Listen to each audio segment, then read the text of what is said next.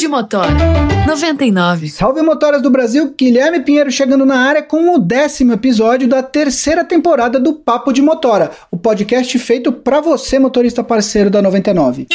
Esse é o nosso primeiro encontro em 2021. Tiramos aquele mês de janeiro de férias para dar uma descansada na voz, né? Então espero que o ano de 2021 seja muito bom para vocês. Espero que a virada tenha sido com muita paz e muita tranquilidade e muito trabalho para nós todos esse ano, que o resto a gente corre atrás. Como eu sempre falo aqui, espero que vocês estejam se cuidando da melhor maneira possível, trabalhando sempre com muita saúde e segurança, respeitando todas as recomendações das autoridades médicas e sanitárias do meu país. Então, pela primeira vez em 2021, se acomoda no seu assento aí, aumenta o som e vem com a gente que o episódio de hoje está muito legal.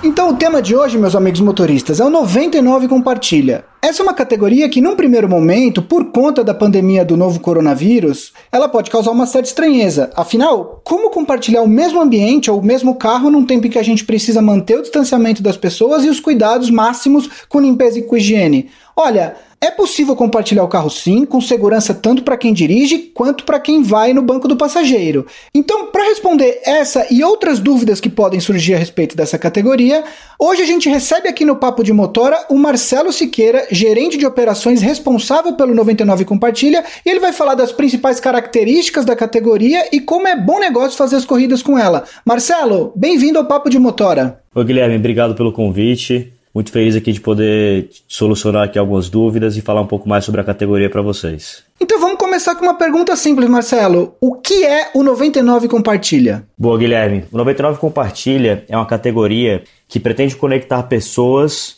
que, por um acaso, tenha uma rota similar ou vão para lugares parecidos. Dessa forma, a gente consegue não só otimizar também o tempo do motorista, mas também conseguir ofertar um preço mais atrativo para as pessoas, para que elas possam se conectar e irem para onde elas precisam ir e poder circular na cidade, ajudando aí a mobilidade como um todo. Marcelo, me conta uma coisa, por que, que o 99 Compartilha é diferente das categorias similares de aplicativos da concorrência? Boa. Primeiro porque a gente entende que esse desconto que vai para o passageiro não tem que ser tirado do motorista. Né? No passado, algumas categorias da concorrência faziam essa prática, do nosso lado a gente acredita que não. A gente busca otimizar essa rota e aí, através dessa otimização, a gente consegue transferir esse ganho de rota para o passageiro em termos de em pontos de preço. E também a gente tenta otimizar o caminho cada vez mais com inteligência artificial para que os desvios sejam o menor possível para tornar a experiência mais agradável para os dois lados, tanto do passageiro quanto do motorista que está fazendo a corrida. Você mencionou na sua resposta a questão dos ganhos, né? E acho que essa é uma das principais dúvidas dos motoristas parceiros a respeito da categoria.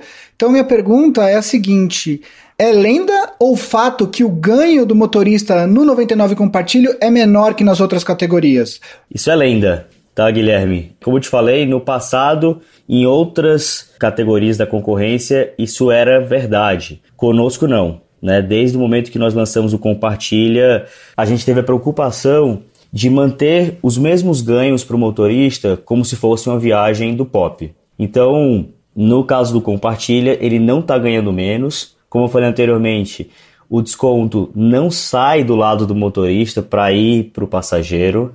Para o motorista, é como se fosse uma viagem literalmente do ponto A ao ponto B, sendo ela com os mesmos critérios de uma viagem pop, seja em São Paulo, seja no Rio, em Recife, os mesmos critérios que uma viagem pop, com a diferença, obviamente, de que vai ter uma pessoa a mais no veículo do que normalmente numa viagem sozinho do pop. Então, é lenda colocar por terra isso, os ganhos são os mesmos que a viagem, quando não mais, né? E aí, especificamente no caso do compartilha, sempre que tem um, um segundo passageiro conectado na viagem, a gente tem um multiplicador daquele trecho que foi compartilhado.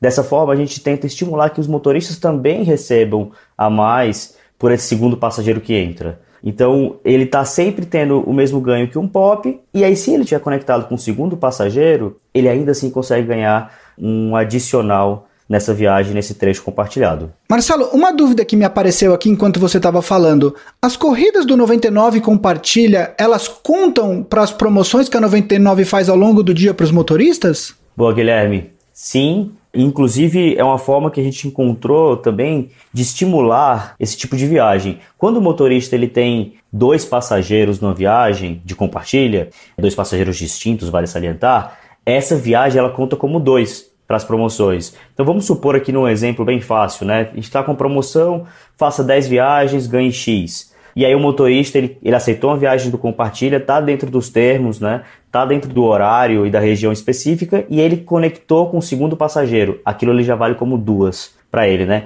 Então, não só do ponto de vista dos ganhos que nós vimos falando anteriormente, estritos da própria corrida, mas também do ponto de vista das promoções, que são os ganhos extras que nossos motoristas têm, o compartilha vem aí para somar, vem aí para ajudá-los e facilitar no atingimento dessas promoções. Olha aí, mais um incentivo então para o motorista usar o 99 Compartilha. Fiquem de olho nisso. É, você falou na sua resposta, inclusive você citou São Paulo, Recife, etc. Me fala uma coisa: o 99 Compartilha já está disponível em todo o Brasil? Boa, Guilherme. Atualmente nós estamos em 31 cidades, nas maiores cidades e também em algumas outras espalhadas pelo interior do Brasil. Ótimo. Vamos falar então de um assunto que a gente não pode deixar de abordar, que é a pandemia, né? Por conta, enfim, de tudo que a gente está passando, as pessoas podem se preocupar em dividir carros com outras pessoas. Então eu queria te perguntar, Marcelo, quais os cuidados que a 99 está tomando para que a operação da categoria aconteça de uma forma segura, protegendo tanto os passageiros quanto os motoristas? Ótima pergunta, Guilherme. Do nosso lado, a gente tenta sempre enfatizar para o passageiro que está solicitando, né, que está chamando uma viagem compartilha, que ele selecione a quantidade de assentos que ele vai ter. Então, atualmente nós temos a opção de um assento e dois assentos. Se ele escolheu fazer a corrida com dois assentos, então essa corrida ela automaticamente não vai mais ficar disponível para compartilhar com outras pessoas. Se ele escolheu com apenas um assento, é, a gente vai sim conectar com algum passageiro que esteja fazendo rota similar para ter essa conexão. Então a gente primeiro enfatiza que ele avise quantas pessoas vão estar no carro, para que a gente possa garantir, tanto para ele quanto para o outro passageiro e para o motorista, que a gente não vai exceder o limite máximo de dois passageiros. Porque com esse limite de dois passageiros, a gente consegue seguir as recomendações tanto da BNT quanto do Hospital Sírio-Libanês de manter uma distância mínima entre os passageiros e entre o motorista, de forma que seja seguro, dada toda a situação que nós estamos vivendo em termos de Covid. E também, não só isso, né? Nós sempre enfatizamos também o uso obrigatório de máscara dentro do veículo e o, o passageiro, caso não esteja utilizando máscara, o motorista ele está livre para poder recusar essa chamada no compartilha. Então, por exemplo, se o motorista foi buscar um passageiro, chegando lá ele percebe que o passageiro não está utilizando a máscara ou que até mesmo o passageiro está com mais pessoas do que ele avisou no aplicativo, ele pode tanto estimular o passageiro né, a colocar essa máscara e a corrigir a quantidade de assentos que ele solicitou, ou simplesmente o motorista, caso não se sinta confortável e seguro ele pode cancelar aquela corrida sem ser penalizado. Então, essa penalidade para o compartilha, dada toda a circunstância que nós estamos vivendo, ela não está acontecendo, né? não baixa o percentual do motorista por estar cancelando ou recusando a viagem. Então essas são medidas que nós acreditamos que tranquilizem o motorista a poder estar sim recebendo essas chamadas, tranquilize também os passageiros de que podem estar se conectando com pessoas que estão é, utilizando máscara, que estão devidamente distanciadas delas dentro do veículo. E aí, dessa forma, né, a gente consegue promover um transporte seguro, sem aglomeração e com um preço super competitivo para o lado do passageiro. Que legal, Marcelo. Lembrando você, motorista que está escutando a gente, que se você quiser saber mais de outras iniciativas de segurança da 99 por conta da pandemia do coronavírus, você pode ouvir a nossa segunda temporada principalmente. A gente fez vários programas a esse respeito, com várias iniciativas da 99, e também pode entrar na página 99app.com/barra coronavírus e lá você vai ter uma série de recomendações de segurança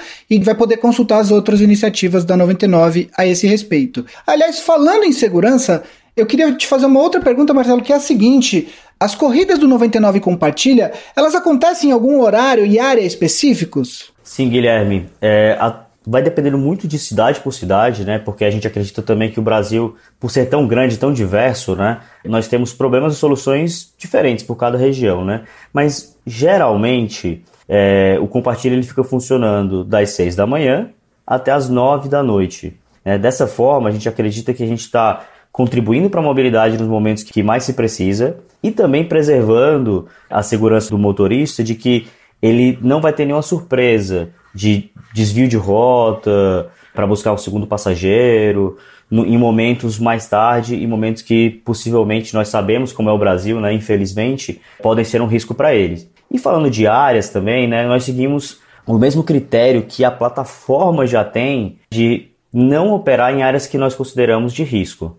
Né? A gente tem um, um esforço de seguir as autoridades e seguir os números e até mesmo também um pouco de números que nós temos internamente para poder mapear, identificar quais são as áreas que mais oferecem, de certa forma, risco e a decisão de não operar. Né? A decisão primeira sempre é, e aí, assim, Guilherme, até para tudo que nós vemos fazendo no Compartilha, a decisão primeira é colocar em segurança, né, colocar em situação de conforto tanto os motoristas quanto os passageiros, né? Então, desde as medidas que a gente falou anteriormente sobre ganhos, que a gente falou sobre segurança do ponto de vista de saúde, né, do Covid, e nesse aspecto agora da sua pergunta, no que se refere à segurança física, né? Então, a gente acredita que dessa forma, combinando uma área que a gente acredite que seja mais segura, com horários que a gente acredite que fazem sentido para ter um impacto na mobilidade urbana e que sejam mais seguros também, a gente decide sempre o que é melhor para os nossos clientes. Olha, depois desse episódio, a gente explicou o que a 99 Compartilha é, a gente contou por que, ele é diferente das outras categorias da concorrência, a gente desmistificou a questão dos ganhos, mostrando que na verdade o motorista ele não ganha menos, a gente falou